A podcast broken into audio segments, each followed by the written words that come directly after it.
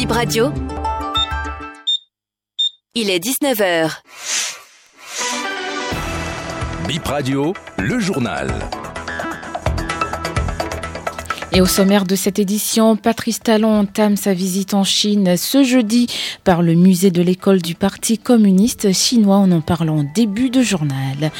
Expulsion de l'ambassadeur de France au Niger, Paris et Niamey se renvoient la balle.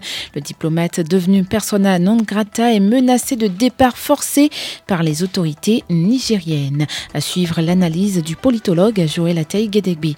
Et puis sport, sixième journée des éliminatoires de la Cannes Côte d'Ivoire 2023. On connaît depuis ce matin la liste des joueurs convoqués pour affronter le Mozambique le 9 septembre prochain et c'est le match de la dernière chance pour les Guépards. En cas de défaite, il n'y aura pas de canne pour le Bénin. Bonsoir à toutes, bonsoir à tous et merci de nous rejoindre pour le 19h de ce jeudi 31 août 2023. Patrice Talon a rencontré des hauts fonctionnaires du Parti communiste chinois ce jour à l'occasion de sa visite dans le pays de Xi Jinping. Il était au musée de l'école du pays du parti de Mao Zedong. Au terme de la rencontre, le président béninois a confié à la presse, je cite, le développement durable n'est jamais l'effet du c'est impressionnant, de voir combien un outil central peut contribuer à travers le temps à la pensée, à l'efficacité et à la gouvernance pour porter la Chine là où elle est aujourd'hui. Fin de citation. Je rappelle que le président béninois et son homologue chinois auront un tête-à-tête de trois heures environ. Et on parle de cette actualité qui concerne presque tous les Béninois. Il est compliqué pour euh, euh, les Béninois de charger leurs bouteilles de gaz depuis quelques jours. En dehors de la surenchère dans certains points de vente, il y a aussi la pénurie. Le produit se fait rare. Je vous invite à suivre le constat de Bip Radio à Cotonou présenté par Jeannot Zomapé. Une foule de clients à la recherche de bouteilles de gaz dans l'une des stations d'Agla. Les usagers se bousculent après une longue attente. Le déchargement d'un camion rempli de bouteilles est presque terminé. Chacun fait de son mieux pour ne pas repartir bredouille. D'autres sont venus avec plusieurs bouteilles. L'agent service main de l'ordre les contraint à se remettre en rang et leur signifie que chacun n'aura droit qu'à une seule bouteille. La queue ne cesse de s'allonger au fil des minutes. Ils sont rejoints par d'autres bouteilles de gaz en main ou sur la tête. Après avoir parcouru plusieurs boutiques et stations, cette dame est soulagée à l'idée de pouvoir s'approvisionner. Ça pas fini depuis le 24 hein. et puis je suis en train de chercher, je n'ai pas trouvé par Il y a des gens qui vendent ça à 7000 mais on n'a pas trouvé ça. Moi, j'ai entendu qu'ils sont en train de décharger ça ici et puis moi, je suis venue. Hein. Sans gaz, c'est très difficile pour moi. Pour allumer même le charbon, là. Aujourd'hui, je l'ai allumé, ça n'a pas bien allumé.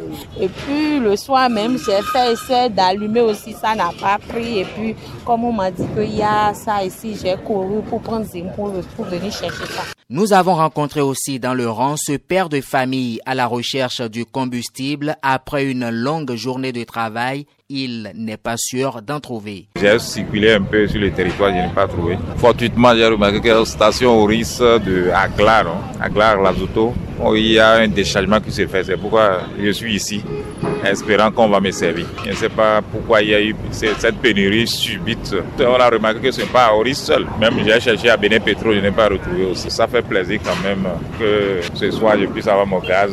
L'agent de la station nous a confié que la pénurie dure depuis environ une semaine. Et on a cherché à comprendre les causes de cette pénurie de gaz. Elle est due au retard d'un bateau, explique le directeur départemental de l'industrie et du commerce atlantique littoral. On écoute Fernando Gomez au micro de BIP Radio.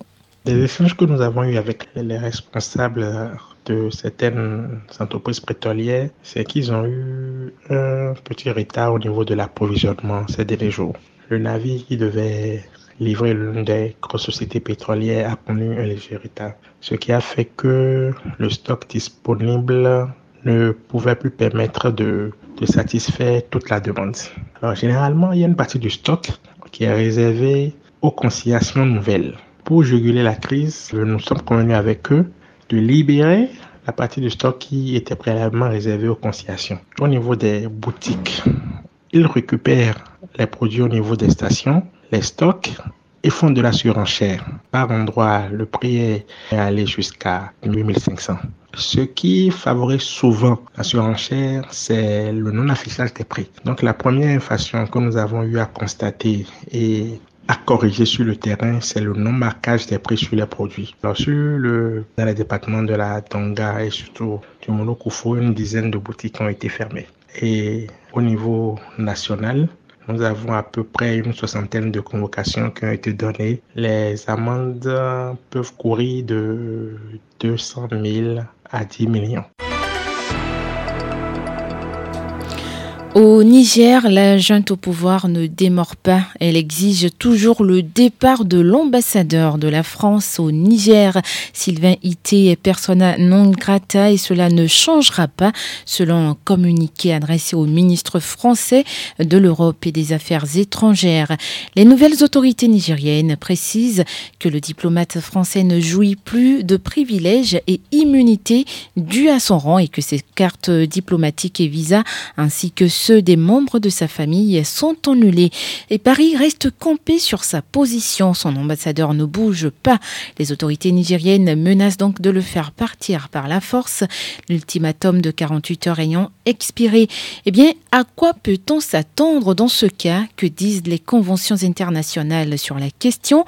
Je vous propose de suivre l'analyse du politologue Joël Ataï Guédégui c'est le droit international qui indique à peu près ce à quoi il faut s'attendre. Et fondamentalement, en réalité, euh, une immunité de juridiction est déjà en place et protège le diplomate ainsi mis en cause au plan pénal, au plan civil comme administratif, y compris dans les actes hein, extérieurs à l'exercice des fonctions diplomatiques qui sont les, siennes. Mais en tout état de cause, euh, notamment en cas de conflit armé ou de rupture même des relations diplomatiques, l'inviolabilité personnelle demeure acquise au diplomate qui a été déclaré persona non grata, ce qui exclut toute mesure d'arrestation ou de détention. Cependant, on peut, et c'est les conventions euh, qui également l'indiquent comme ça, notamment celle de 1963, le gouvernement accréditeur peut manquer de plus en plus de reconnaître comme diplomate accrédité l'ambassadeur français euh, si son pays d'origine, donc si le gouvernement français ne le rappelait pas dans un délai raisonnable. Les termes sont ainsi choisis pour une certaine flexibilité et pour donner toujours une chance à la diplomatie et aux négociations.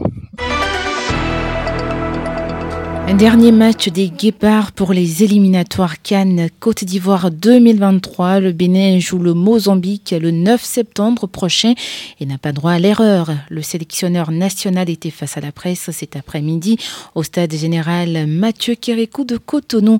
Garnot Rohr a dévoilé la liste des 25 joueurs et parmi les joueurs alignés, Stéphane Sessayon, David Kiki ou encore Cécile Dalmeda. Mekale Dadeno et Sebiosoukou sont forfaits pour blessure. Eh bien, le sélectionneur national n'a pas manqué de dire un mot sur la participation du Bénin à la Coupe du Monde. On l'écoute.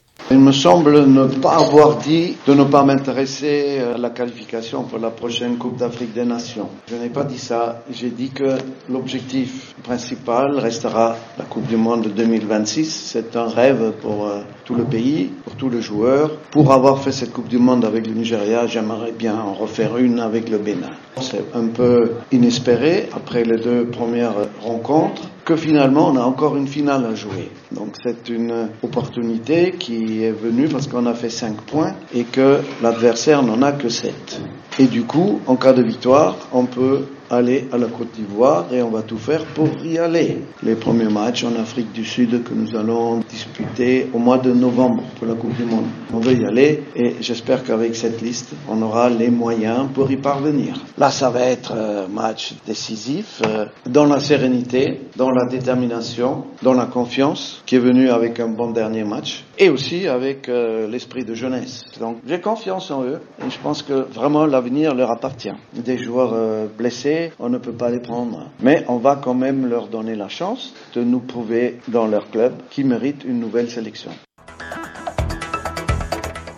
Et c'est la fin de ce 19h que j'ai eu le plaisir de vous présenter. Merci de l'avoir suivi.